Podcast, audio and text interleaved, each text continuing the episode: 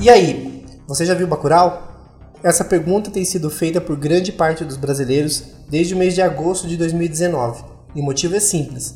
Bacurau se tornou o fenômeno que o Brasil precisava para reacender a chama do cinema nacional.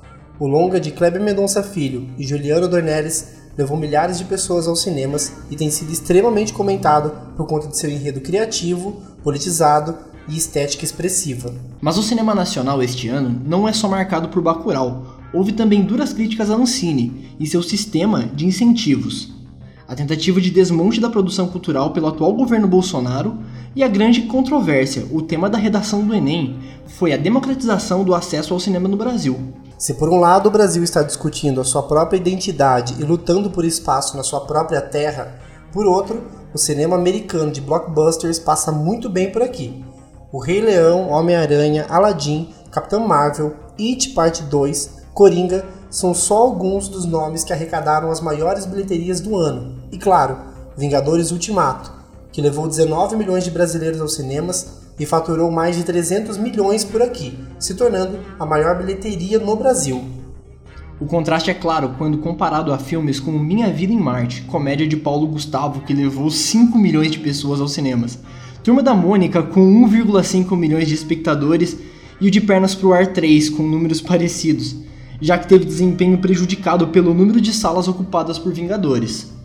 Além das comédias que costumam ir bem, houve clássicos apagados de obras dramáticas e de horror como Albatroz, O Mal Nosso, Foro Íntimo e Greta. Sem contar o filme Marighella, sucesso no Festival de Berlim, que conta a biografia do poeta guerrilheiro assassinado na ditadura militar, que teve sua estreia cancelada em junho desse ano e aparentemente estreará em novembro, se nada der errado. Voltando para a fala do começo, Bacurau, o grande sucesso de crítica e público, arrecadou 2 milhões no final de semana de estreia, contra mais de 100 milhões de Vingadores. É desleal comparar a produção de qualquer indústria cinematográfica a Hollywood, mas o que leva a essa discrepância vai muito além da qualidade de produção. Costurando todos esses dados, a gente precisa discutir o cinema nacional, o seu acesso e o seu atual desmonte. Quem é o público brasileiro que deu 300 milhões à Disney? Qual é o público que acessa o cinema com frequência? O Brasil produz um cinema de humor pastelão e é isso? Você já refletiu sobre o que seria a cultura pop? Existe colonialismo na distribuição cultural? O projeto Paralelo Episódio 1 vai abordar todas essas questões, não necessariamente com uma resposta. Esse podcast não vai te ajudar na redação do Enem, mas quem sabe vai te levar para o cinema para assistir um bom filme nacional. Eu sou o Rivael e estou sob efeito de um poderoso psicotrópico. E eu sou Rivaldo e sou inevitável. Bem-vindos ao Projeto Paralelo, um podcast sobre cultura pop, entretenimento, música, diversidade, política e o que mais couber nesse paralelo.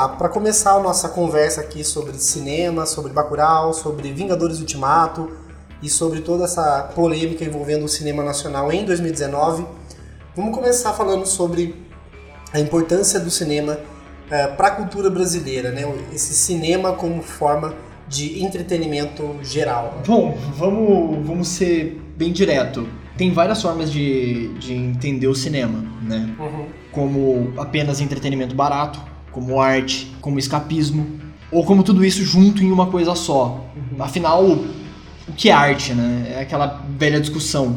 Então, assim, a gente não vai entrar muito nesse assunto porque a gente vai entrar num, âmbito aqui que a gente não vai conseguir sair nunca, porque o que é arte? Cada um enxerga a arte da sua maneira. Uhum. Eu mesmo vejo arte como algo que, te, que conversa com você. Isso vai muito com aquele papo, só meio off-topic logo no começo, do Martin Scorsese. Né, uhum. falar que cinema, que cinema de super-herói não é arte. Bullshit pra caramba, né? Porque conversou comigo, pra mim é arte, e aí? É cinema. Sim. Mas, como deu pra perceber, somos duas pessoas que gostam muito de, de cinema, né? Mas qual foi o último filme que você foi ver no cinema? Eu? É. Nossa, eu não tava esperando essa pergunta. É, foi It, parte 2. Eu não vi Vingadores, eu não vi Capitão Marvel, eu não vi Coringa. No cinema. No cinema. Eu não, Coringa eu ainda não vi, né? Ele ainda não caiu do caminhão. Né? a gente não tem esse acesso ao cinema. Porque a gente mora em cidade interior, né? Bom deixar claro. Se a gente não tem esse acesso com os filmes de blockbuster, eu pelo menos não tenho, quem dirá com Bacurau? Que exige um esforço, né? Aham. O que, o que te leva ao cinema? A experiência. Quando aqui a gente tá falando de cinema, a gente tá falando da experiência coletiva de você assistir numa sala de cinema, não Exato. assistir em casa. Porque é diferente. Não, é obviamente, a gente tá falando da sala de cinema, de. Aí seja de onde for. Pipoca de 50 reais. Aham, ou, ou cinemas de, de cidade de interior que tem aquela sala minúscula, com pouco acesso, com duas salas ali que tá passando o mesmo filme, só que um legendador dublado, né? Mas o que me leva ao cinema, olha, tem duas coisas na verdade.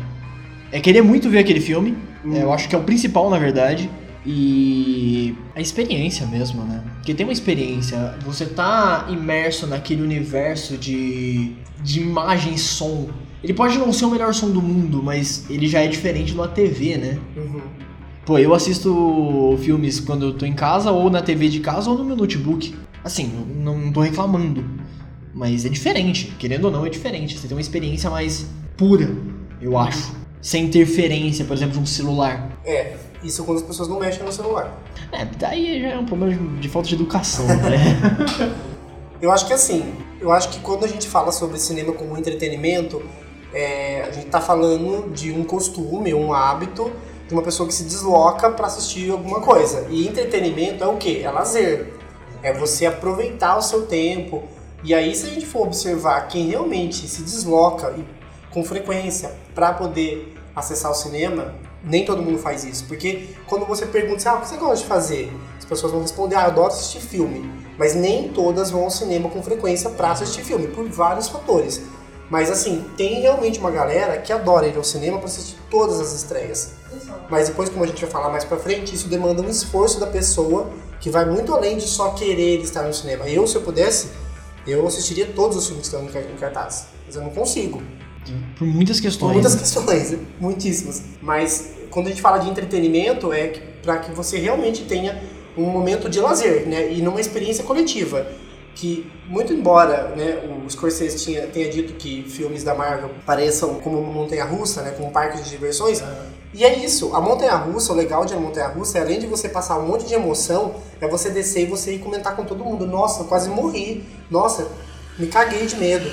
É, é essa catarse coletiva que o cinema proporciona, independentemente da história que ele está contando. Porque, assim, se vai conversar com todo mundo, não sabemos, depende da obra, depende da proposta, né? Mas, a, em tese, todo mundo que está ali no cinema é para ter uma experiência coletiva de entretenimento. Então, você falar que o seu cinema provoca reações diferentes das pessoas e que aquilo lá não é cinema porque provoca outras reações, mas está provocando reação, é cinema.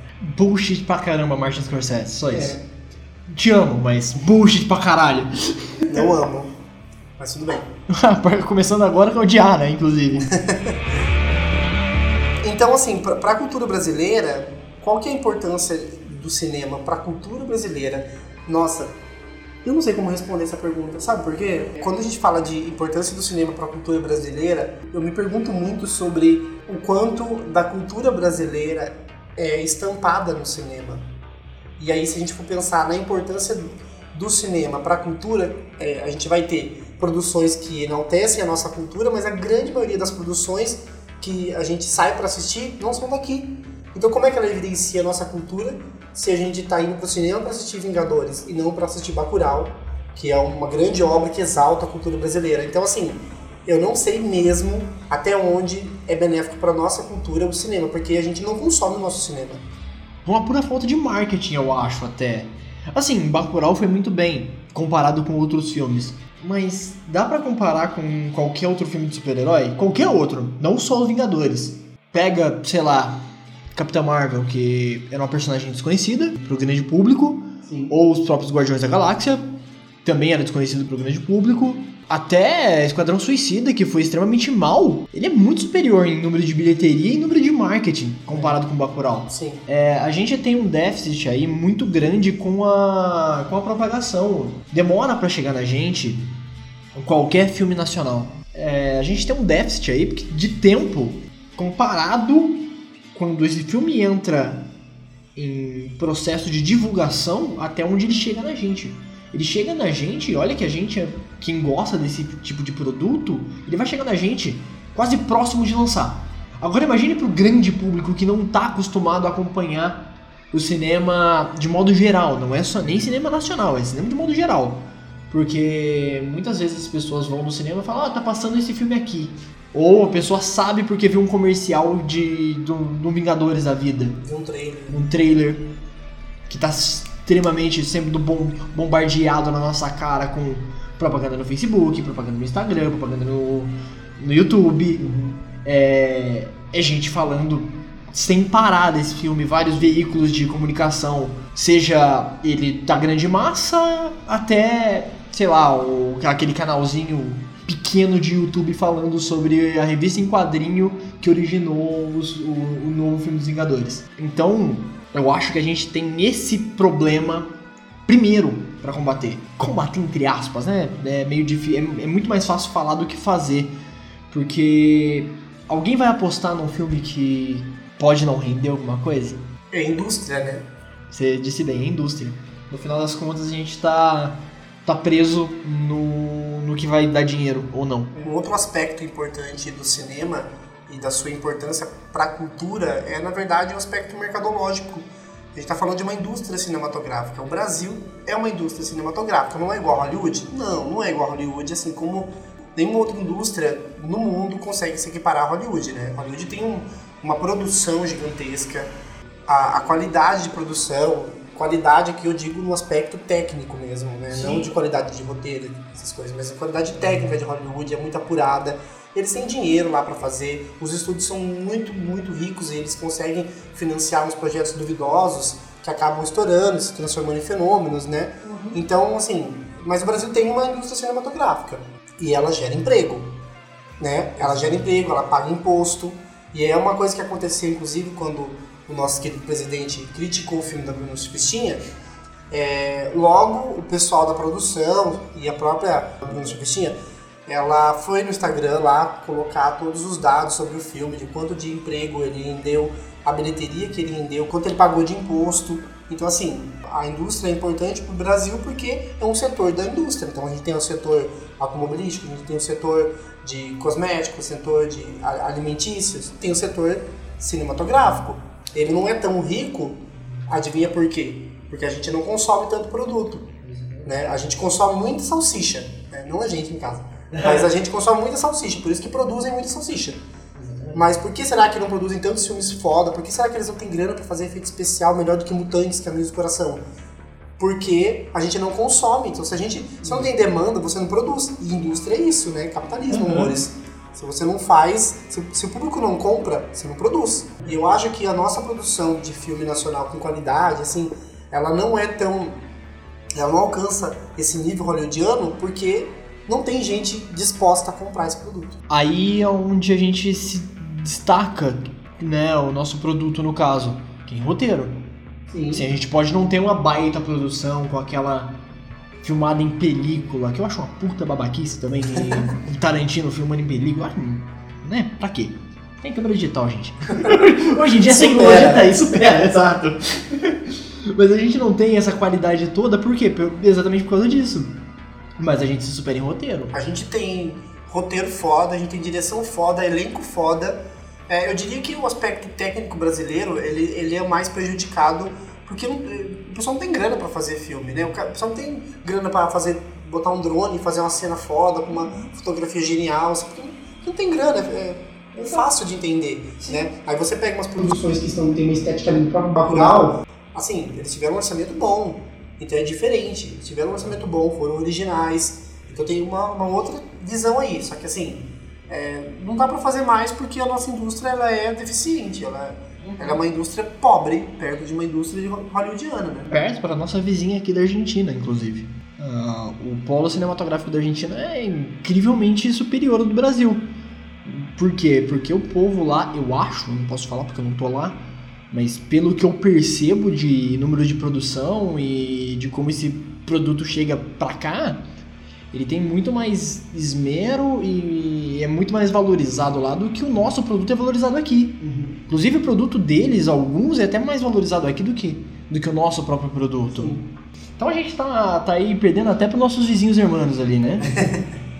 a rivalidade Brasil-Argentina até no cinema. Sim. Então, assim, tem que reconhecer essa importância do, do mercado, é, do cinema como mercado e daí a gente chega num outro aspecto que eu acho que é bem delicado, que é sobre a, a questão do preço do cinema, né? E, e sobre a, a, falta de cinema para todo mundo é, acessar, né? E aí eu já vou eu quero falar uma coisa assim pessoal, né? A gente não pode partir do pessoal pro geral, né? Porque a gente eu não estou fazendo aqui um artigo científico, então fica difícil eu pontuar uma experiência minha e achar que é, que eu posso generalizar. Mas eu vou fazer isso mesmo assim. E que a questão é a seguinte: sabe com quantos anos eu assisti o cinema pela primeira vez? É. Com 19 anos. É. Fui com minha prima, com a Cris, e a gente foi assistir Lua Nova. E por que, que eu não fui ao cinema antes? Pergunta, né? Por que eu não fui ao cinema antes, só com 19 anos? Porque eu não tinha acesso. Eu cresci na roça, né, no sítio. Obviamente no centro da cidade não tinha cinema. Obviamente nas cidades vizinhas também não tinha cinema. E precisou que eu crescesse, é, começasse a trabalhar, e aí eu me deparasse com, ok, tenho dinheiro, vou assistir filme. E o que me fez querer ir ao cinema, já que eu nunca tinha tido essa experiência, foi o quê? Um blockbuster. Um filme que tava bombando, todo mundo só falava, era a continuação de Crepúsculo, todo mundo queria ver, fui assistir. E não foi num shopping. Foi num cinema de centro de cidade, um cinema pequeno, no centro da cidade ali, que tinha cinema. E a, e a outra coisa curiosa é que eu fui acessar o shopping mesmo, com 18 anos. Então, assim, o que aconteceu esse ano na, na redação do Enem foi muito curioso porque é, um dos textos lá de, de apoio falava sobre o deslocamento dos cinemas dos centros da cidade para os shoppings. Né? E isso é um fato que é muito marcante por uma cultura capitalista que é de você deixar ainda mais restrito o acesso ao cinema para as pessoas mais pobres. Né? Porque o, o shopping, assim, meus pais não tinham carro, né? A gente morava na roça. E quais, quais as chances da gente passear no shopping no domingo, né? E muita gente se sensibilizou com a MC Loma porque ela conheceu o McDonald's com 15 anos, né? Porque ela morava na periferia, lá em Recife e tal. Eu conheci o McDonald's com 18 anos. Então, né? Quão trágico é isso? Acho que nem um pouco, né? Mas não perdeu nada. Ah, é. não perdeu nada. Mas eu fui conhecer com 18. Olha, olha só a minha dificuldade de acesso, como ela é sistemática. Né? Shopping aos 18, McDonald's aos 18, cinema aos 19. É surreal se você pensar. E aí a gente adora falar que, ah não, é, gente, é 20 reais. Uma sala de cinema, você assistir um filme é 20 reais. Não, não é 20 reais. Se você tem um carro, você tem que gastar gasolina, pedágio, é, estacionamento. E aí todo aquele complexo de lojas que vão te oferecer produtos e serviços e um shopping, cara, quem é que tem grana para passear no shopping no final de semana com a família? Tem que ser muito privilegiado. Então, assim, falar de acesso ao cinema é complicado, porque a gente vai lá e fala sobre o preço abusivo do ingresso. E até que não é tanto, claro. Não tô falando de um IMAX aí que é. 60, 70 Isso. Reais. Isso o IMAX dos mais baratinhos, né? É, isso. Porque tem as cadeiras que mexem, 4D e etc. Então, assim, fora toda a questão do ingresso, tem a questão de que se você tem um cinema que é num shopping center, você já cortou ali muita gente que vai conseguir acessar aquele filme. Só vai, os pobres vão no cinema que jeito? Ou se eles já moram em grandes centros, então para eles ir ao shopping é um outro rolê, é ir e voltar, ou é centro de cidade que ainda tem aqueles cinemas pequenos e, e que funcionam desse jeito. Mas e o seu acesso ao cinema, Ri? Olha, assim, tirando ida com a escola, porque por uma sorte, nossa cidade que a gente mora tinha um cinema muito tempo atrás, mas que flopou absurdamente. Uhum. Né? O cinema ele simplesmente faliu porque ninguém ia. Pô, é um cinema, não era um cinema de shopping, era um cinema de cidade. Uhum. É, então, meu acesso, tirando esse que foi com a escola para assistir Programa Nemo? É, eu acho que foi. Com consciência, eu pagar o ingresso, eu escolher o filme, eu fazer tudo isso, foi indo para São Paulo assistir Guardiões da Galáxia no, no cinema de shopping. Pagando todo um rolê de deslocar de uma cidade de interior, pagando 60 reais a passagem, pagando metrô, para ir no cinema, pagar 20 reais, ou seja, levando tudo isso, ah, é só 20 reais. Não, foi bem mais caro que isso, como você disse. É, mas foi Guardiões da Galáxia, o meu primeiro filme do cinema que eu vi. É recente até, né, pra não pensar. É, 2014? faz pouco tempo. 2014. Aí depois, de, aí depois disso eu descobri que tem o cinema aqui do lado, né? Na cidade vizinha. Que daí em vez de gastar 60 reais na passagem, eu gasto 5. Aí eu pago 10 no, no ingresso. E vou ver o filme praticamente sozinho porque a sala fica vazia no meio de semana. Mas dependendo do horário, se você se atrasar ali, se perder no horário, você perde o ônibus para voltar e você tem que dormir na cidade. Exatamente. Ou pegar o Uber, que daí eu vou gastar os 60 reais. Pra... É muito proposital do nosso sistema de inserir uma coisa que é entretenimento dentro de um espaço de consumo. Porque é, é a questão da venda casada, né? Que, sabe, você tem que ir pra lá e pra acessar aquilo você tem que consumir tudo que tá em volta. Tanto que a maioria dos cinemas tem essa coisa abusiva de não deixar você levar a sua própria comida, porque você tem que comprar aquela pipoca de 50 reais, que é um absurdo. Né? É como você disse, é venda casada. Você basicamente você tem um passeio pra ir no shopping. Você vai no shopping. O que você faz no shopping? Vou comprar roupa, vou comer no fast food, vou no cinema. E- Ele virou um dos, dos produtos, né? Sim. Do, do shopping. E é uma relação de consumo. Inclusive, eu amei descobrir sobre a questão da venda casada para poder realmente peitar qualquer segurança de shopping, é funcionário de cinema, né? Que é quando você vai entrar lá com o seu Doritos, você vai entrar lá com o seu próprio alimento e fala: não, não pode entrar aqui na sala com o alimento de fora. A maioria dos cinemas já parou de fazer essa, essa prática, porque já né, muitos barracos aí. E, aí sempre eu já venho com isso na ponta da língua, falando: você venda casada, dá licença que eu tô entrando com meu Doritos. E se bobear, eu levo até o Dipas, que é pra ter um molinho pra molhar o, o Doritos, eu não me envergonho. Porque às vezes eu não tô afim mesmo de pagar 50 reais um combo por um balde de papel da Capitã Marvel que, que vai derreter esse balde. Exatamente. Inclusive, ao criar um movimento aqui, comprar a pizza pra levar pro cinema. Puta, melhor rolê, velho. Nunca fiz, mas quero fazer. Então, assim, é, só para fechar essa questão do acesso, quando a gente fala de importância do cinema para a cultura brasileira e a gente conecta esses dados com o fato da gente ter um público é, majoritariamente de classe média alta que frequenta cinema, né?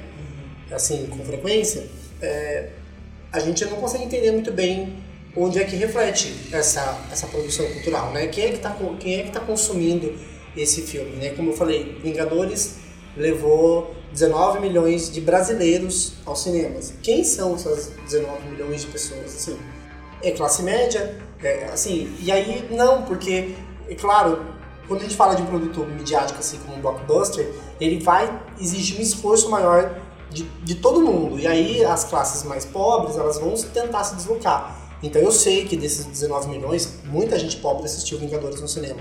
Eu assisti Vingadores no cinema e, e eu sou pobre, então assim, tá, eu tava lá, mas foi desse mesmo jeito. Eu tive que pegar carona, chegar lá e, e fazer esse rolê. Então assim, a, a importância para a cultura é gigantesca, porque cinema é entretenimento, cinema é lazer, cinema é importante pra gente como cultura, principalmente cinema que reflete a nossa cultura. Mas é, é muito complicado falar de, de cinema quando a gente percebe que o acesso não é generalizado. É, eu não sei, mas está sendo uma controvérsia essa questão do Enem trazer uma, uma questão sobre essa, né? Não teve questão sobre ditadura militar, todo esse rolê. Mas assim, resolveram falar sobre isso agora, não sei porquê, né? Ainda mais esse governo que teve ataques diretos a Ancine, trocou o diretor da Ancine pelo cara lá evangélico e tal. Então assim, eu, eu não sei até onde realmente essa discussão pode é, evoluir, mas é, é, é necessário que, que as pessoas consigam acessar plenamente o cinema.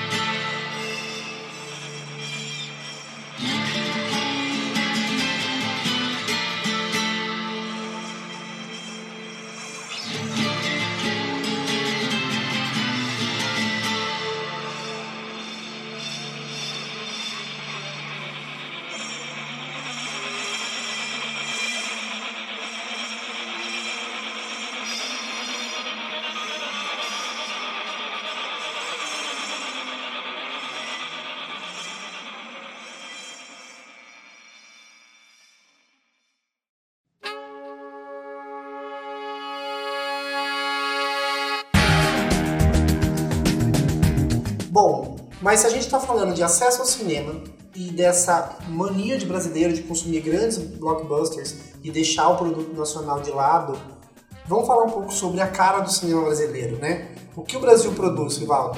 Da visão mais estereotipada possível, tá? Isso não é o que eu penso de verdade. Ah, Essa é a visão vai. mais estereotipada vai, possível. reacionário. O que é o cinema brasileiro? O cinema brasileiro é filmes sobre bandido, sobre nordestino e sobre putaria. É basicamente isso que as pessoas veem sobre cinema brasileiro. Não é o que eu acho. Eu acho que a gente tem uma produção cultural muito vasta. Então, o que é cinema brasileiro? Gente, o cinema brasileiro é cinema, ponto. Não tem cinema brasileiro. Quer dizer, tem. Mas ele é basicamente um cinema que reflete nossa realidade. E nossa realidade não é putaria, criminalidade e Nordeste. Da visão mais estereotipada possível desse Nordeste. Tá? Quem dera fosse porque o cinema nordestino é maravilhoso. Sim. Mas é, existe uma dificuldade das pessoas de enxergar o cinema brasileiro como uma ressignificação da nossa própria cultura, né? De se espelhar, de se enxergar. E é muito curioso, cara, apesar da gente ter essa visão do cinema como entretenimento, então assim, se a gente tá falando de escapismo, é lógico que eu quero ir pro cinema pra ver gente voar. Eu quero ver, né, explosão, eu quero ver robô gigante brigando. Tá, legal. Mas enquanto expressão cultural, o que, que eu quero ver? Por que, que eu não estou indo pro cinema para ver a minha gente? para ver o meu povo? E o, meu, e o nosso povo real. Não aquela visão estereotipada que a gente tem de filmes. Eu amo, eu gosto realmente de verdade desse filme, mas é uma visão estereotipada, Auto da Compadecida. É um filme que eu gosto muito, sei do seu valor cultural, principalmente por vir uma peça tudo mais, mas é uma visão estereotipada do, do, do povo nordestino do, dos anos Blau, que eu não lembro de quando que é exatamente. Uhum. Mas é uma visão estereotipada, a gente, é, o povo não era exatamente aquilo. E é muito curioso, porque assim, dando uma opinião aqui talvez um pouco polêmica, talvez o pior do cinema nacional seja as comédias pastelão. Sim. Que é o que é menos criativo, é o que é mais fácil. Por que é mais fácil? Porque é justamente esse contraponto. O pior do cinema nacional é o que mais o público brasileiro consome desse nível nacional. Né? Eu não estou falando que os filmes do, do, Paulo Gustavo são ruins. Não é isso. Eu assisti Vai Que Cola no cinema, eu assisti Minha Mãe uma peça no cinema, eu assisti é, Minha Vida em Marte esse ano no cinema e eu dei muita risada. E é muito bom como entretenimento, é muito bom como expressão popular também, porque você tem ali as figuras talvez estereotipadas, né? Talvez uma atuação over the top, é, que atrapalha um pouco, né? Mas assim, também tem filmes gringos que tem essa atuação over the top quando a gente fala de comédia, né? Você pega Branquelas, que é curiosamente um sucesso aqui no Brasil. Ele é pisoteado pela crítica por causa da atuação over the top dos atores, né? A gente pega o próprio Jim Carrey, gente. Ele é over the top, amazing over the top. Ele uhum. é o, o sinônimo do canastrão. Nosso Robotnik. mas assim, então assim, não que eu tô dizendo que o pior do cinema brasileiro realmente é, é a comédia pastelão, mas assim, tem muitos filmes de comédia que são, assim, péssimos, sabe? Tem mesmo filmes nacionais de comédia, com aquele... É, uma franquia que eu particularmente não gosto e eu acho que ela faz cumpre muito bem esse papel de filme pastelão que não contribui para a visão do cinema nacional é Até que a Sorte nos Separe. Do Leandro tem Daniel Vinitz etc. É um filme que tem um texto bem chulo, é, um humor pastelão, que eu digo humor pastelão, é aquele bem de Dimocó, sabe? O cara cai Uhum. Sabe? Fica toda aquela confusão. Ah, eu não sei como explicar, mas é isso. E esse é o tipo de filme que leva a massa brasileira pro cinema, porque as maiores bilheterias nacionais são esses filmes de comédia, né? Uhum. E aí, por que, que o pessoal não tá indo consumir o drama nacional, horror nacional, porque precisa demais crescer esse nicho Caralho. no Brasil, porque o Brasil faz filme de terror foda e o pessoal não consome. Em contrapartida, a gente tá indo em massa assistir a Annabelle, cara que não é um filme bom definitivamente. Exatamente. Sabe, não é um filme legal. Assim, teve seus méritos lá, mas é um filme padrão, sabe? É um filme clichêzão de terror, de upscare pra todo quanto é lado. E... No máximo, quem teve seus méritos é Annabelle 2. Annabelle 1 realmente só esquecível, gente, para. Então é esquecível, realmente. É, então, assim, qual que é a dificuldade do brasileiro, do público brasileiro, de, de apreciar a sua produção nacional que tenha esse viés mais cultural, que eu diria que Bacurau representa muito bem, né, por conta de ser uma produção que tem assim uma linguagem com a cultura, com o povo brasileiro, é um filme palatável, é real, aquelas pessoas de Bacurau parecem que são reais. Sabe? Porque você se identifica com, com aquele povo. Uhum, parece só não, são reais, né? É. Tanto que. Né? Povo de parelhas, né? Do... Uhum. Mas assim, para você, Ivaldo, a cara do cinema nacional é o quê? Assim. É difícil falar, porque o que é a cara do povo brasileiro? A gente é um povo muito. muito diverso. Eu acho que, por exemplo, a gente tem um, uma cena de horror muito diversa. A gente tem o gore, a gente tem os filmes clássicos do Mujica, que aí eu acho que era uma expressão totalmente brasileira do terror mesmo, que ele não era só aquela cópia barata dos filmes de terror americanos, que era mexia com religião, com superstição, né? Mas é, é difícil falar o que é a cara do nosso, do, do, nosso cinema, porque a gente é um povo muito diverso. É, eu diria então que o cinema nacional ele é plural como o seu povo, né? A gente produz de tudo, né? A gente produz é, horror, suspense, é, filme policial, drama, romance, comédia e etc. A gente, a gente, na nossa indústria cinematográfica, produz tudo isso. Mas infelizmente o que chega pro mainstream com sucesso são só as comédias e de vez em quando alguma coisa dramática que arrebenta com tudo que eu vou citar agora, que são assim, quando a gente fala de cinema nacional, o brasileiro normalmente vai se voltar pro mainstream daqueles que deram certo, tipo Cidade de Deus, Tropa de Elite, Central do Brasil, Carandiru, aí recentemente teve o Que Horas Era a Volta, da Regina Casé. Aí teve um que também deu muito bem, deu muito certo, foi o Hoje Eu Não Quero Voltar Sozinho, que é baseado naquele curta do YouTube, que tem a temática LGBT. O cinema nacional LGBT também tem muita representatividade, tem muito filme legal. Sim. O Auto Compadecido que você falou, Tropa de Elite 2, um erro. Putz. Mas enfim. Então, assim, o cinema nacional tá cheio de clássicos aí, de filmes que são né, ovacionados, e eu acho, e eu fico muito feliz de 2019 ser marcado por Bacurau, porque ele vai entrar nesse hall junto com o Carandiru e esses filmes que são, né, muito ovacionados pelo público brasileiro. Mas o filme nacional, ele se, ele se fecha nisso. A gente tem um ou outro para citar e a gente não, não visita o cinema.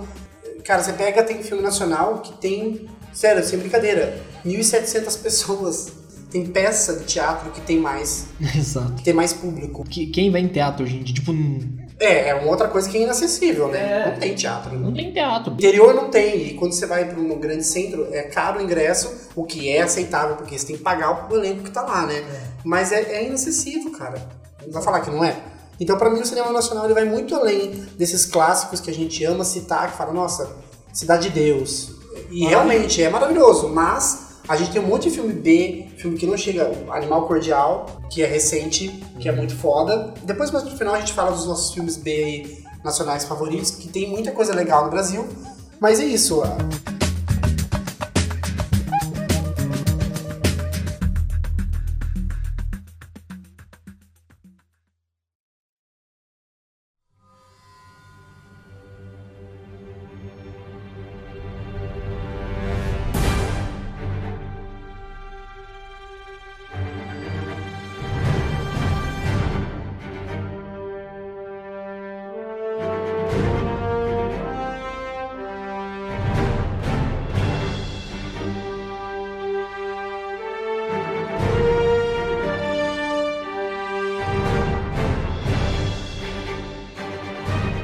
Se a gente fosse responder essa pergunta, Rivaldo, como você responderia?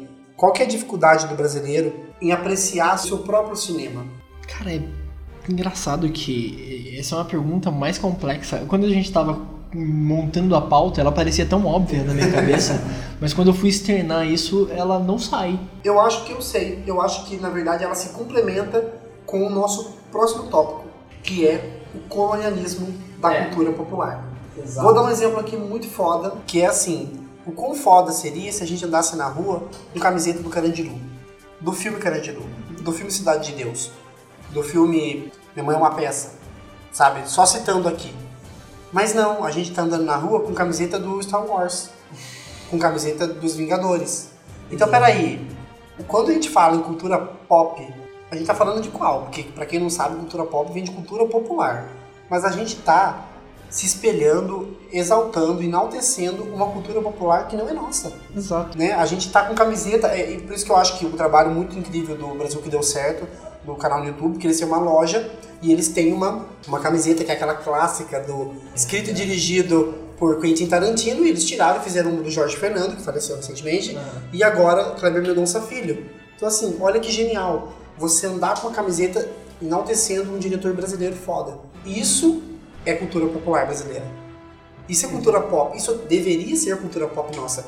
Mas não, a nossa cultura pop é usar a camiseta da Capitã Marvel, que eu tenho uma. Mas é, é difícil você querer consumir algo que não tenha essa cara americana, né? E aí você percebe o colonialismo, né? E assim, Bacurau fala muito disso, né? De um povo que invade um território e começa a matar os representantes daquele povo. Cara, para mim isso é uma analogia clara de colonialismo, de você chegar, você enterra uma cultura, né? Você escracha uma cultura e você planta a sua cultura. E é isso que o cinema hollywoodiano faz. Faz a gente querer esse cinema que seja a nossa realidade, né? E ele nunca vai se realizar, cara, porque a gente vai ter aí um próximo Animais Fantásticos que vai se passar no Brasil. Né? E, inclusive tem uma petição online maravilhosa com o público pedindo para Fernanda Montenegro participar do Animais Fantásticos. Cara, sério? Sim. Nossa, petição, tem, várias, tem milhares de assinaturas. Inclusive, passa o link porque eu vou assinar. Sim, queremos Fernanda Montenegro como uma bruxa, né? Por que não? Uhum. É, na, na Escola Brasileira de Magia, que eu não sei o nome. É, enfim, eu acho que daqui a um. Nunca vai ter um, um super-herói brasileiro na Marvel, nunca vai ter. Uh, e a gente teve o Hulk, que teve cena no Brasil. Sim. Velozes Furiosos, cena na favela, destruindo a favela. 2012, destruiu o Rio de Janeiro. Então, assim, não tem representatividade. Não. Você não vê. E a gente está consumindo essa cultura pop. No terror, então, nem se fala. Mas então é isso. Na minha visão, a dificuldade do brasileiro de apreciar a cultura popular no âmbito do cinema nacional é a falta, é, eu diria, de eu não posso nem dizer de identificação, cara, porque como é que a gente se identifica com o cinema americano? Porque, em tese, seria porque o cinema americano, ele é universal. Mas ele não é universal, porque ele não é plural. Aliás, ele está se tornando plural agora, depois de uma demanda, assim, do público que está querendo filme representativo. Mas até então, era tudo um homem branco cisgênero, sendo protagonista de histórias de ação foda. No e máximo, você tinha um alívio cômico negro. É, que aí vem o Pantera Negra e subverte isso, né? Trazendo um único alívio cômico, um branco, que é genial. Mas assim, é muito difícil pensar que a gente realmente. O colonialismo faz isso, né? A gente se espera na cultura americana desde que a gente é criança, né? A gente consome música americana, cinema americano, e eu acho que isso vai sendo implantado na nossa vida desde pequeno. Acho que não tem como sair disso. Não, não tem. Eu acho que é um trabalho para as futuras gerações, não é nem a nossa, de fazer isso não que a nossa não possa fazer, mas eu acho que a, a geração dos nossos filhos, digamos assim, é, eles já vão estar mais acostumados exatamente por a gente começar a debater um pouco mais hoje em dia sobre esse tipo de assunto. É. Mas ainda vai ser muito pequeno. Então eu acho que é um trabalho de ser difundido para as gerações futuras. Se for ter alguma coisa. Se isso não for suplantado por mais um filme blockbuster maneiríssimo, com a destruição do mundo. Sim. Que vai ser bem legal, inclusive. É, e se a gente for levando isso para outros níveis, tem brasileiro que odeia filme dublado. Então? Né? Ele, assim, curiosamente, ele fala português, ele escreve em português, mas ele ama chegar na roda de amigos e falar: Eu não gosto de filme dublado, porque eu gosto de ver atuação. Tá, tem seus méritos, eu entendo, mas assim, é uma conversa elitista e é só para demonstrar eu sei inglês eu prefiro filme em inglês. Você tenta sambar na cara de uma parcela gigantesca da população que vai pro cinema assistir dublado e gosta de, de dublador, conhece o nome de dublador. E, e, não é. Você é uma pessoa que conhece dublagem. Eu amo dublagem, eu não troco meu filme dublado. Não troco. Eu não falo inglês. Assim, eu até entendo, consigo acompanhar. Mas não, eu não vou conseguir captar tudo. Eu vou estar lendo uma legenda. Isso vai me tirar da, da atuação. E isso vale para muita gente que fala sobre filme legendado, tá? Muita gente fala, ah, eu não consigo ver filme dublado, eu prefiro legendado porque eu vejo atuação. Mas você tá lendo, você não tá, tá vendo a atuação. Você tá lendo a atuação. É, a não ser que você seja fluente, daí você não vai ver legendado, você vai ver um filme em inglês. Em inglês, é diferente. É diferente, né? Porque você já entende, ok. Então, tá vendo como o colonialismo chega nessas pessoas também? Chega na elite, né? Que são as pessoas que normalmente têm ali poder aquisitivo maior, conhecem uma outra língua, e aí sai disparando esse ódio contra a dublagem, que é também uma indústria aqui, tem muito dublador. E se você for para cinema de interior, assim, majoritariamente salas dubladas. É. Né? Aqui mesmo na nossa cidade vizinha, é uma vez por semana legendado. E eu tenho amigo meu que detona, fala, isso é um absurdo, tem que ter mais cinema legendado. Cara, não. Não. O Brasil tem a sua segunda língua oficial, o inglês. A gente tem o inglês ali, pero não mútil. Né? A gente, o que, você vai aprender na, na escola? Você, o que, que você aprendeu na escola de inglês? É, eu aprendi depois que eu saí da escola. Eu aprendi depois que eu saí da escola. A gente aprende o verbo to be. Exatamente, entendeu? É. E assim, é, o colonialismo, ele chega é, até na nossa relação com, a, com, as línguas, porque normalmente, assim, o colonialismo que eu falo é americano, né? Porque a gente não quer aprender espanhol, né? A gente, que eu digo assim, o brasileiro, no geralzão, assim, ele não está interessado na, na, cultura latina, Sim. né? Ele está interessado na cultura americana, é, uhum. é, é, Starbucks, é McDonald's, é, sabe? Uhum. É Marvel, enfim, a nossa vida é bombardeada por, muito por conta do capitalismo e os Estados Unidos e é um, um país capitalista de primeiro mundo, né? ele é a grande potência capitalista do mundo hoje. Então, lógico que é ele que consegue criar o quê? Hegemonia. Exatamente. É através de produção cultural que você cria uma sociedade hegemônica, que você mantém certos valores, que você mantém certas pautas, sempre da mesma maneira. E é por isso que muitos países bebem da cultura americana e negam a própria cultura. Agora a gente está começando a ter esse, esse embate do mercado chinês falando, olha gente, se vocês não seguirem uma cartilha, o seu filme não entra aqui. E se o filme não entrar na China, perdeu bilhões. Que é, que eu não sei se você viu, a briga do, do Mark, do Facebook, contra o TikTok. Porque ele não consegue implementar na, na China uh, o Facebook. E aí ele tá puto e ele tá fazendo a maior campanha difamatória contra a TikTok, falando que a TikTok tá com, com que o sistema do TikTok ele é, ele é opressor e ele é um sistema de censura, que dependendo do conteúdo que você tenta publicar no TikTok, ele é censurado pelo governo chinês.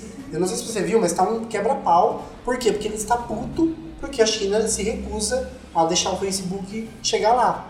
E como ousas então, né? Como ousas quebrar a minha hegemonia, uh, né? Não que censurar seja legal, gente, mas, assim, é, só um ponto de vista. É. Tipo, é, é só dando informação. Ninguém tá defendendo a China aqui. É, mas é, mas é, é bem isso, sabe? A nossa relação com a produção cultural sempre vai ser com, com viés americano, porque a gente quer... E agora com viés chinês que eles têm que se adaptar para entrar no mercado chinês, então a gente acaba sendo influenciado pelo mercado chinês também Sim. agora. Queria, assim, eu não queria entrar nessa pauta, nesse assunto do colonialismo fora do cinema, mas eu preciso falar disso só para para deixar claro, né, até não me alongar aqui, mas só para falar isso rapidinho, que assim, é, a própria questão de vídeos react do YouTube mostra a nossa obsessão com a opinião do americano. Eu sei que tem vídeos de, ai, português reage a Pablo Vittar, mas ah, pode ver que os grandes vídeos e youtubers é, de fora, normalmente americano ou alemão, ou na Europa pra cima lá. Branco. Então, é, é o que a gente tá indo ver, o que eles acham da nossa cultura. Uhum. E é muito surreal você pensar que a gente tem um interesse, sim, surreal, né, pela cultura deles. E eles não têm interesse pela nossa cultura. Não há interesse pela nossa cultura. Bacurau conversa muito sobre isso também, mas enfim, não vou dar spoiler aqui.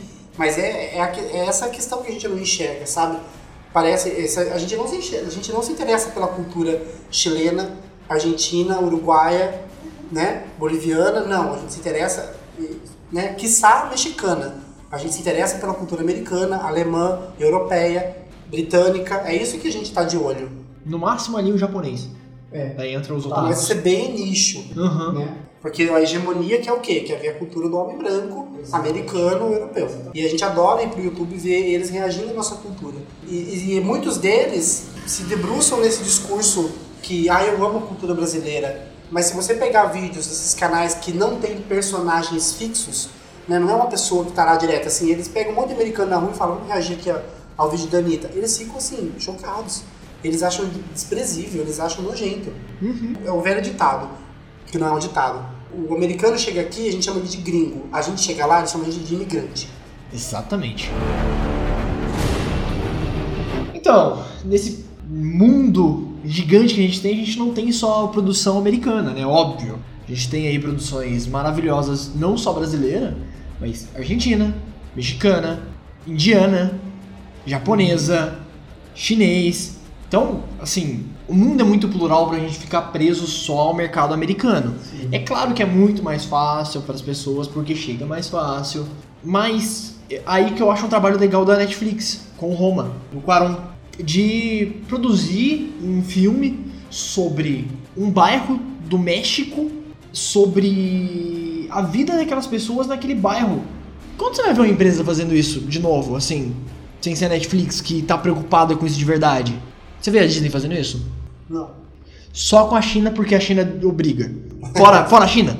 Talvez o Pantera Negra, mas ali é uma questão de representatividade também. Por quê? Dá dinheiro. Você vê um. Uma Warner fazendo isso? Uma Fox? Não, não e nunca vai ver. Não tão cedo. Não enquanto isso não começar a dar dinheiro. Então, assim, falar sobre esses cinemas, a gente vai acabar falando muito sobre, querendo ou não, sobre como ele também é desvalorizado aqui pra gente, fora de, daqui, né? Principalmente pelo público americano. Que criou a categoria do Oscar de filme internacional só pra, só pra fingir que, que ele gives a shit, né? Pra alguma coisa. Olha aqui, eu vou criar uma categoria aqui só pra vocês que não falam inglês. Assim, vocês podem até falar, mas é complicado, né? A gente vai entrar nesse. Por exemplo, o filme japonês. A gente tem muitas animações, né? Os animes, uhum. os longas em animes. Eles chegam e agora vão ganhar live action em pelo mercado americano, né? Quão irônico seria, né? então, né? Você vê Dragon Ball, tá, eu sei que tô citando o, o mais pífio das live actions já feitas, mas é, na verdade dá para fazer, né, um top 10 aí de piores live actions da história, assim, que são hegemônicos, né? Pega, vamos pegar essa cultura aqui que tá maravilhosa e vamos transformar no filme americano com um cara branco e e se você vê, assim, nem é live action, mas se você vê, por exemplo, filmes como Karate Kid, que ele pega um garoto branco, tá, teve o Jane Smith, que foi um garoto negro, mas tá, normalmente é um garoto branco ou uma menina americana que quer se interessar por aquela cultura. E aí quer aprender artes marciais dentro daquela. Ou seja, vamos se apropriar disso aqui. Mas onde é que tá a criança asiática que mora nos Estados Unidos? Sabe? Já que você quer falar das artes marciais, pega alguém pelo menos né? Que é o que vai acontecer agora com Mulan, né? Que uhum. vai ter uma atriz realmente asiática, que é o que vai acontecer provavelmente com Pocahontas, quando tiver, vão colocar uma, uma pessoa indígena, talvez. Aconteceu em Aladdin, né? Uhum. Mas o, o, live action faz esse processo de, de se apropriar de uma cultura, trazer para a hegemonia americana e distribuir isso. E é isso que está fazendo dinheiro. Sim, e os próprios filmes da Disney fazem isso, desde as, anima das animações, né? É tipo os álbuns do El Chan.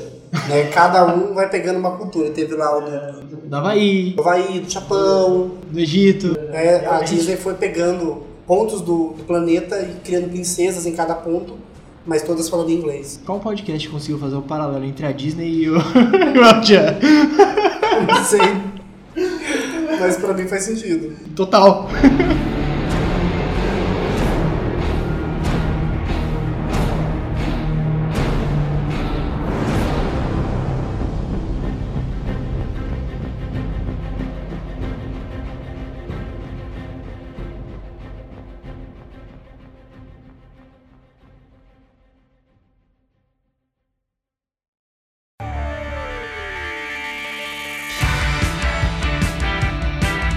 Tem cinema plural, tem cinema no mundo todo que é muito, de muita qualidade.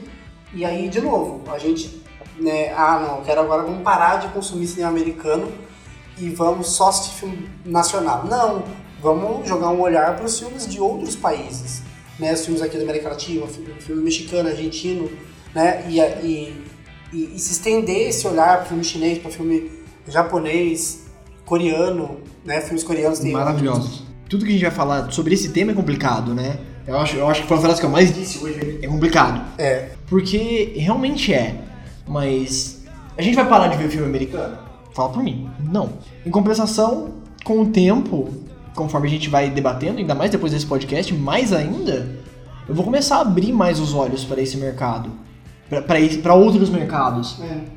E principalmente para o mercado nacional. Eu já tenho, assim, eu gosto do mercado nacional, tanto de cinema quanto de qualquer outra coisa. Você bem sabe disso, né, Rima? Uhum. Mas eu acho que ainda, quanto mais gente falando, é, divulgando, inclusive fica aí uma missão pra gente aqui, com um podcast que tá começando agora, mas já, tá, já tem missões, de trazer assuntos sobre esse tipo de cinema, de cinema nacional ou não só nacional. É, e de tentar ressignificar a cultura pop. Uhum. Né? Porque assim, eu tô cansado de me referir à cultura pop como o Funko do Jason. Quando é que a gente vai ter um Funko? Um Funko, cara, da Nazaré Tedesco. Um Funko de uma coisa brasileira, cara. Uhum. A gente não tem nem Funko da Anitta. Verdade. Como é que a gente vai chegar no cinema e na TV brasileira? Porque assim, ah, você tá falando de novela, né? Who cares? Não. A gente tem Funko de tudo quanto é série americana. Você pega isso, por que série aleatória? Deve ter de Orange New Black, deve ter. Deve ter. Deve ter Funko. E aí, por que a gente não tem Funko da Nazaré, da Carminha? Eu adoraria ter esses Funko, apesar de eu não consumir mais novela. Mas assim, a gente tem uma gama de personagens nacionais que são icônicos, a gente tem o cinema nacional icônico, e a gente tá colecionando Funko de colonialismo, de cultura hegemônica americana, padronizada, né? Tá, tem um cinema plural ali de vez em quando, a Disney tá fazendo representatividade, calma. Não, gente, não calma não. A gente precisa começar a voltar para nossa própria cultura, né? E se enxergar na tela. Porque a gente fala de representatividade, ah, é porque, mas assim, não é só isso. Cadê a representatividade brasileira no cinema? Eu quero me ver. E acho que, voltando a falar de Bacurau de novo, né? Mas assim, acho que Bacurau teve esse momento de, digamos, sorte, porque o Brasil está passando por uma crise política em que parte dos brasileiros não se identifica com o governo atual. E essa não identificação, ela fez com que muita gente fosse para o cinema para tentar se sentir abraçado pelo próprio brasileiro, para ver ali a expressão da cultura nacional. E também porque o boca a boca de Bacurau falou, vai porque tem gore.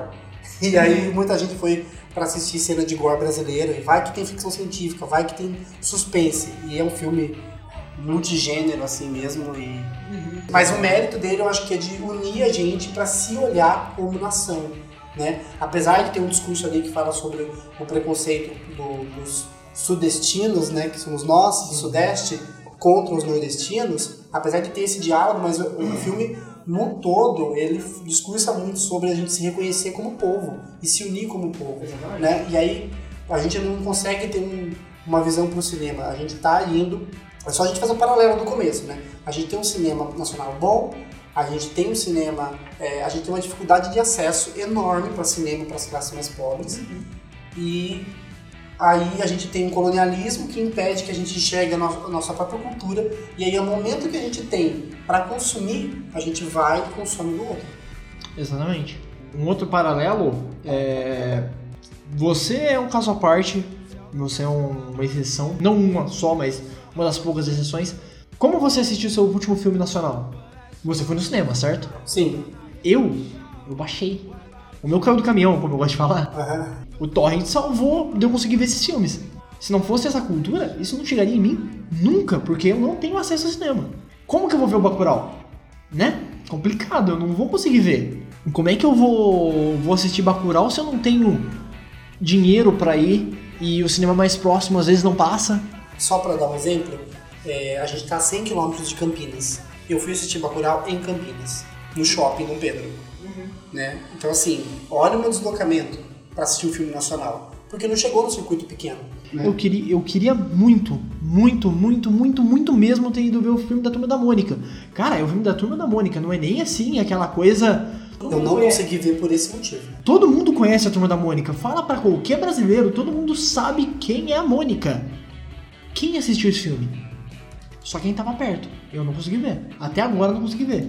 Vou conseguir ver agora que eu sei que ele vai estar disponível em torrent. Ele vai cair do caminhão. É, vai cair do caminhão. É. é, então, eu também não assisti Turma da Mônica porque os horários que tinha no cinema que é próximo daqui eram horários que eu não conseguia ir e nos outros horários estava passando blockbuster aleatório. Tipo, era aquele blockbuster aleatório mesmo, não era nem um filme de, de super-herói, não. Tipo, de grande massa. Era, sei lá, Velozes Furiosos. E aí, assim, só a gente tá chegando pro, pro final aqui do nosso episódio, mas uma pergunta que a gente resolveu tentar responder que é o que falta para o brasileiro reconhecer o seu próprio cinema, né? E eu acho que o primeiro ponto é forçadamente.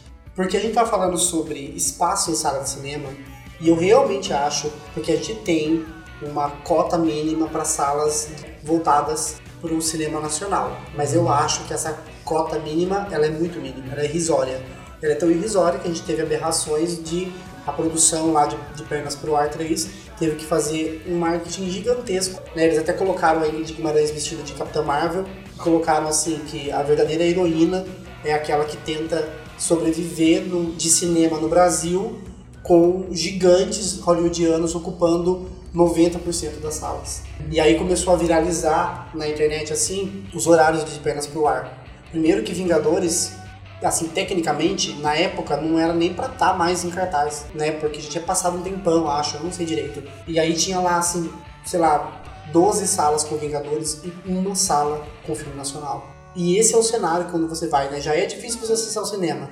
Aí quando você vai, não tem oferta para você assistir filme nacional. Então eu acho que o primeiro jeito da gente começar a consumir mais cinema nacional é, tá, tem a questão do reconhecimento como povo, que é muito mais subjetivo, é difícil. Então eu acho que primeiro coercitivamente. Uhum. Primeiro vamos aumentar essa cota aí, vamos colocar uhum. mais salas passando filme nacional à força. E aí vem o capitalismo de volta e vem socar nossa cara dizendo, mas não dá gente, não dá público. Por que eu vou fazer sala de pernas pro ar se tem gente chegando no, na fila e falando, tem Vingadores? Ela esgotou, então eu não quero. Então, talvez precise dessa dualidade. O público brasileiro precisa se interessar pela nossa produção. É, é, é uma via de mão dupla. A gente não pode forçar alguma coisa sem ter a demanda. Pro capitalismo, não. É, ainda não dá para fazer isso. Infelizmente. Eu acho que é tentar educar, falar mais sobre. Em vez de fazer uma matéria no Fantástico, que é o nosso maior jornal dominical, falando sobre Vingadores, é não, não que não tenha que ter dos Vingadores, tem. Mas fala sobre De Pernas pro Ar, que é uma produção da Globo, né? Deve ter tido. Mas é. o tempo de tela deve ter sido irrisório. Pô, vamos, vamos aumentar isso aí, vamos falar de como é produzido. Lembra do video show? O video show é um programa legal, eu gostava da, da ideia. Vamos, vamos fazer um video show sobre o cinema nacional? Sobre como é feito? Ah, mas são filmes da Globo Filme. Não importa. É cinema nacional. Ah, querendo ou não, apesar de tudo que a gente falou, que ele é daquela. ele é totalmente estereotipado, ele tem aqueles defeitos dele, mas ainda é um cinema que é totalmente diferente do que é feito lá fora. Então vamos, vamos, sei lá, pedir, né? Tem uma demanda sobre isso. É, é complicado ser dois, dois caras aqui falando sobre isso, né? É. Por enquanto é só dois caras falando sobre, sobre pedindo, implorando, fazendo uma súplica para vamos ver o um filme nacional. É, isso mesmo, não, e é, mas acho que muito do esforço de quem gosta, conversar com quem não gosta, tentar trazer uma visão. Mas, ó, peraí, você já assistiu filmes nacionais B? Você já assistiu, assim, porque filme nacional não é só de pernas pro ar ou Minha Mãe é uma peça se você não gosta desse tipo de filme. Ah, é porque eu gosto de horror e horror só tem horror nos Estados Unidos, que é foda. Não. Além de não só ter nos Estados Unidos, tem um monte de cinema aí de, de vários países que faz, por exemplo, cinema mexicano tem filmes de terror que são bons. Francês, cara, cinema francês de terror é bom. Belga. Cinema belga de terror é vi, é maravilhoso. Não vi, mas deve ser. E também o, o italiano, eu já vi horror italiano. Então, assim, e voltando pro nacional, a gente tem filmes nacionais de terror, que não é Zé do Caixão, tô me referindo, mas a gente tem um monte de filme de terror brasileiro que é legal. Inclusive vai lançar um agora no final do ano chamado O Juízo, que ele venceu no Festival de Berlim também. E assim, o trailer, cara, ele tá assim no nível de filmes gringos de terror. E infelizmente eu tenho que equiparar aqui para gerar interesse. Mas é isso, sabe? Se você gosta de cinema de nicho, ah não, porque eu gosto de animação. Procura animação brasileira. O que falta para o brasileiro reconhecer seu próprio cinema, e aí a gente tem esse, esse complexo de fatores. Acesso é importante. A gente primeiro precisa conseguir acessar o cinema na sua forma ampla. Então, blockbuster e filmes que não são tão grandes assim. Conhecimento. O brasileiro precisa conhecer a sua própria arte, conhecer a sua própria representação, né? conhecer o seu cinema.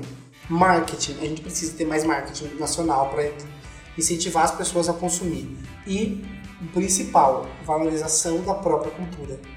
Uma coisa que, gente, que eu faço muito e que eu preciso me policiar para não fazer é o estrangeirismo.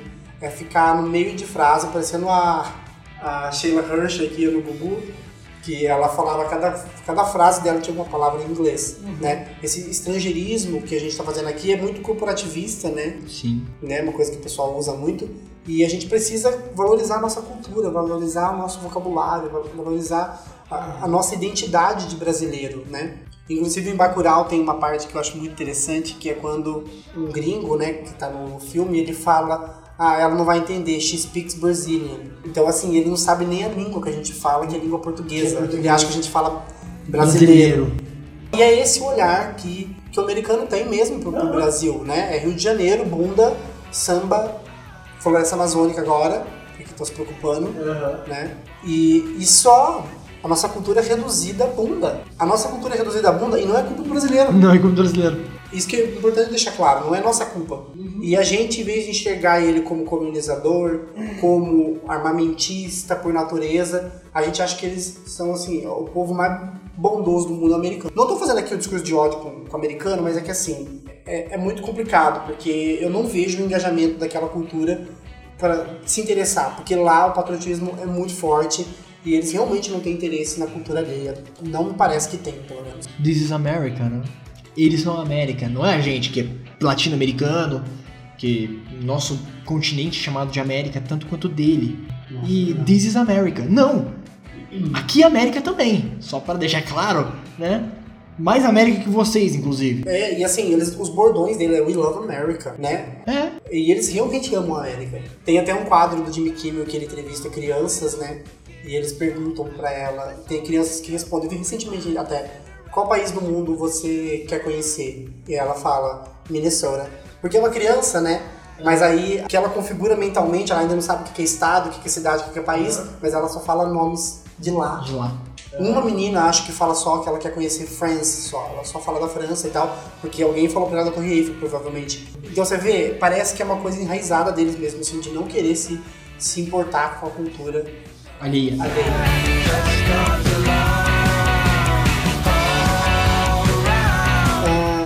Acho que precisa realmente de uma valorização da nossa própria cultura, que tudo isso vai se complementar. A partir do momento que a gente começar a se valorizar como cultura, a gente vai começar a acessar mais e os próprios cinemas talvez vão ter que se articular para disponibilizar mais material e a indústria vai começar a pensar mais e assim as coisas vão poder crescer. Mas acho que como ponto de partida, talvez o meu, meu raciocínio não esteja correto de que a gente vai ter que forçar os cinemas a ceder mais salas porque vai flopar, as pessoas não vão assistir. E não é esse o intuito, né? Não. De fazer com que esses cinemas tenham prejuízo.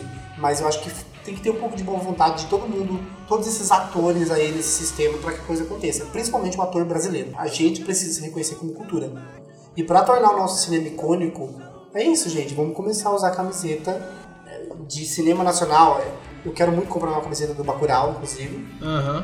E quero começar a evidenciar e mostrar, olha, isso aqui é produto nacional e não é patriotismo que muitas vezes nega a existência do outro. É um reconhecimento da sua própria cultura. É, não tem nada mais brasileiro do que isso aqui. E é por isso que eu estou usando. Então eu prefiro usar isso aqui, ou posso até mesmo usar isso daqui em conjunto com as minhas peças, com a minha camiseta de Capitã Marvel. Né? Eu não preciso só, eu não vou banir a cultura americana e os blockbusters e, e toda essa cultura pop, né? Mas vamos começar a chamar de cultura pop um produto nacional. Vamos fazer Funko da Nazaré. Vamos, se, se quiser distinguir mesmo, pop culture americano e cultura pop nosso. Já que a gente gosta de estrangeirismo? Exatamente. vamos usar isso pro bem, né? É, sim. Qual, qual camiseta você gostaria de ter? Putz, eu queria uma camiseta do Zé do Caixão. Eu sou apaixonado pelo Mujica. é sério, eu gosto muito do Mujica.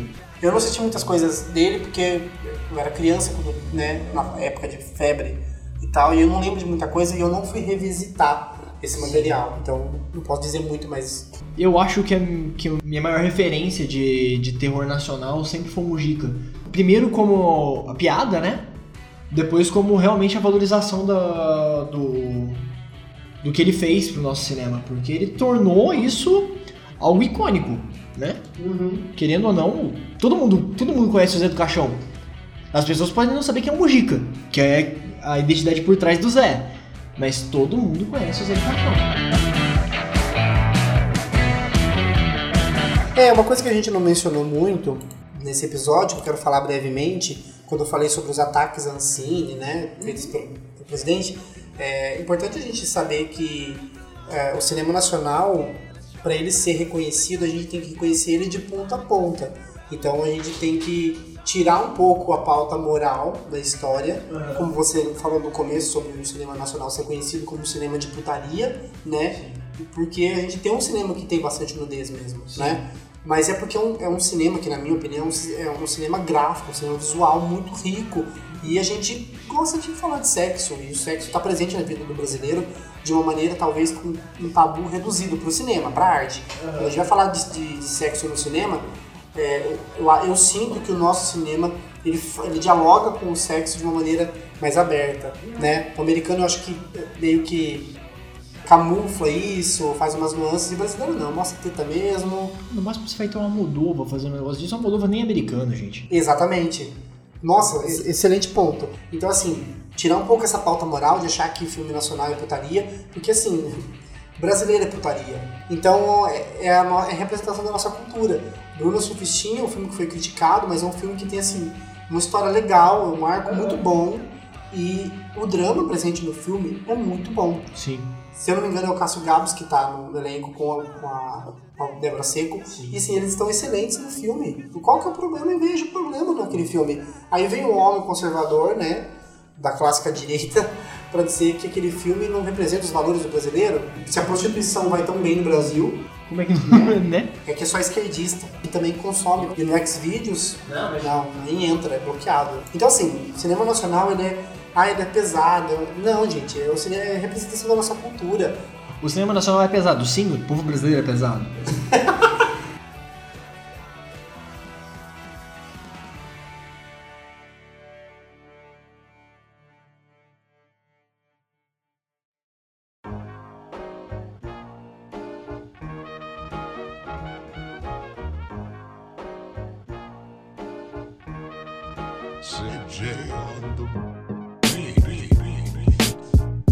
E assim, se for, a gente for lembrar de filmes nacionais, o que, que você tem aí pra, pra indicar? Eu vou com alguns clá um clássico para mim, já que eu já, já enalteci tanto ele, e ele é uma cultura celebrada no Brasil, né? Todo mundo conhece o Zé do Caixão, por que não falar da primeira obra do Mujica? E a primeira obra que apareceu o Zé?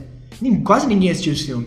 Apesar dele ser maravilhoso, ele ser o puro terror brasileiro e o primeiro filme de terror brasileiro, mas pouca gente dá valor, eu vou falar de um. O meu primeiro filme, eu, eu separei três para falar. A Meia-Noite Levarei Sua Alma, o primeiro filme do Mujica. Que é de 64, gente. 64. Nossa. Bom, é, eu tenho. Eu separei uns filmes aqui nacionais que. É que é foda, porque se quem tá ouvindo esse podcast é fã de cinema, já vai conhecer. Uhum. Mas agora, se é uma galera do mainstream, é, daí já não vai conhecer. Então, assim, tem um filme nacional chamado As Boas Maneiras, de lobisomem. Como não amar um filme brasileiro de lobisomem? Esse filme é maravilhoso. Ele é o puro gótico brasileiro. Eu queria falar, é, ele é o filme gótico. E é um filme muito bom, com atuações incríveis. É a Margeristiano? Exatamente. Margeristiano. Morto Não Fala. Texto na minha lista. Assim, gente, pensa num filme gore. É cena de autópsia, é cadáver. É muito bom. É um animal cordial. Gente, esse filme é surreal. O animal cordial tem atuações excelentes, tem um plot maravilhoso e é um cinema gráfico. Uhum. Tem sangue, tem putaria, tem nudez e gore. Então, assim, é tudo que eu mais gosto no cinema. Eu só tô citando filmes de terror, parece, né? Mas é porque eu, realmente é o, é o gênero brasileiro que eu mais gosto. Teve um recente que é O Segredo de Davi, que é suspense nacional de um serial killer, muito legal. E assim, para quem não assistiu, né, Bacurau, assistir Bacurau, porque é uma obrigação quando é brasileiro, assim, ano que vem votar, assistir Bacurau. É uma obrigação para mim igual. E um outro filme do Kleber Mendonça que é o Aquarius. Ah, o Aquarius é maravilhoso. Porque assim, é um filme genial. Eu gosto Sim, muito. muito bom, ele é muito bom mesmo. Ah, lembrei de mais um aqui. Tatuagem. Tatuagem é um filme LGBT que se passa em Recife em 1978. Ou seja, ditadura militar. Uhum. E é um filme assim, tem o Jesuíta Barbosa, o Irandir Santos. É assim, tatuagem é perfeito. Vou, vou citar mais dois, só pra gente finalizar essa lista, porque senão vai ficar muito grande. A gente vai criar um podcast só pra essa segunda lista. Fugindo um pouco do terror, né? Trazendo uma animação, em primeiro lugar, de ficção científica, dirigida pelo Luiz Bolognese, que chama Uma História de Amor e Fúria. Ele é uma antologia, é uma mini antologia que se passa com um personagem guiado pela, pela alma dele. É meio bizarro explicar assim, mas é uma animação brasileira. E é um longa em animação, não é a gente pegar e assistir uma, uma animação, né? Tipo na TV Cultura, por exemplo. Nada contra, tá? É só um exemplo. Uhum. Mas ele é um filme de drama, ficção científica e animação. Eu não consigo lembrar de outro exemplo brasileiro disso. Vale a pena, muito bom, muito bom mesmo. Gostei muito desse filme. Ele é um filme até bem antigo, 2013. E não chega pra gente. Descobri esse filme esse ano. E, ah, eu acho esse filme ele é ele é bonitinho. E esteticamente muito bonito. Muito bonito mesmo. Boi neon. Ele brinca todo com essa, com essa estética neon e tal. Então ele é um filme esteticamente maravilhoso, mas ele é um filme bem bonitinho. é bem fofinho. vale a pena também. Só pra gente fugir um pouco do terror, Sim. não que eu não goste, inclusive foi minha primeira citação, mas fica aí mais algumas recomendações pra gente finalizar, eu acho, né? Eu acho que o importante é que quem está ouvindo e não é, gostar de cinema nacional é, ir anotando os nomes que a gente falou durante esse episódio, porque teve vários, tipo, e fazer uma, uma lista assim, né? O que, que eu posso assistir que é nacional? Procurar no Netflix, na Amazon Prime. Então, assim, procurar no YouTube também, que tem muito filme nacional que tá no YouTube de graça. Não sei se isso é pirataria, talvez. Na verdade é, mas é um jeito de. É, é o mesmo jeito que eu vou conseguir assistir os filmes que caem do caminhão. É, Não tem o que fazer. Pois é. Então, assim, se você é o, o torrenteiro, baixa esses filmes. Se você é do Netflix, procura, porque tem. E também procura cinema plural, cinema de outros países, né? Vamos transformar um pouco esses, essa noção de cultura popular, né? Porque quando a gente fala de cultura popular, vem de um povo. E vem de um lugar que esse povo está inserido. Então, né, eu acho que se, se eu tivesse que deixar uma mensagem aqui para esse episódio, já que o nome do episódio é Bacurau Ultimato, é de você repensar a cultura pop, né? Por que não trocar as nossas camisetas do Capitão América por camisetas do Bacurau? Do, camiseta do Lunga, que é um personagem ótimo. Mas é, mas é, eu acho que realmente falta a gente ter esse olhar para para nossa cultura e começar a transformar o, nosso cinema em ícone, né? Porque ele é ícone para quem? Para cinéfilo, para quem entende de cinema. Mas o povão mesmo não vai usar a camiseta, cara, do, do Bacurau, ou do Carandiru, ou do, do, sei lá, o homem que copiava. Cidade de Deus. Do Último Matou o Cara. Sei lá. Ou sabe? dentro da Cidade de Deus. Por mais que as pessoas saibam e gostem do filme, eu nunca vi uma pessoa usando a camiseta da Cidade de Deus. que é um grande marco, né? É, é- é tido por muitos como o melhor filme nacional de todos os tempos. E ele, assim, é Brasil do começo ao fim, cara. Ele é, ele é muito brasileiro, sabe? Ele é essencialmente brasileiro. Então eu acho que, que é isso, assim. A gente precisa olhar para o nosso cinema com orgulho e valorizar ele de dentro para fora mesmo. Falar para as pessoas, né? Transformar a, nossa, a cultura pop na cultura pop brasileira. Exatamente. Bom, acho que a gente fica por aqui dessa vez. Lembrando, assistam filmes nacionais, por favor. Só isso que eu tenho pra dizer. É, eu queria dizer pra, pra você curtir a nossa página no, no Instagram. Bom, E- vamos lá. Instagram, Facebook, Twitter, o que tiver pra ter vai estar na descrição, Sim. ok? Tudo que tiver de rede social vai estar na descrição. Vai ter o link do Spotify pra quem tá assinando pelo feed e vai ter o, o link do feed pra quem tá ouvindo pelo Spotify. E aí, se você tem alguma consideração, a gente não sabe até quem vai chegar esse episódio, né? Pode mandar suas considerações por e-mail, que vai ficar na. A gente vai criar um e-mail também, né? E aí você manda por e-mail o que você achou do programa, ah, achei uma bosta, ah, achei legal. E aí manda sua opinião ou no Instagram, né? Ou no e-mail, Ou no que tiver. ou no que tiver. E aí comenta o que você achou e dá ideia também. Dá ideia pra tema. Sim, é legal. O projeto paralelo é sobre tudo. Então, Exatamente. Eu acho que a gente fica por aqui e até o próximo episódio. até o próximo episódio. Tchau! Tchau, tchau.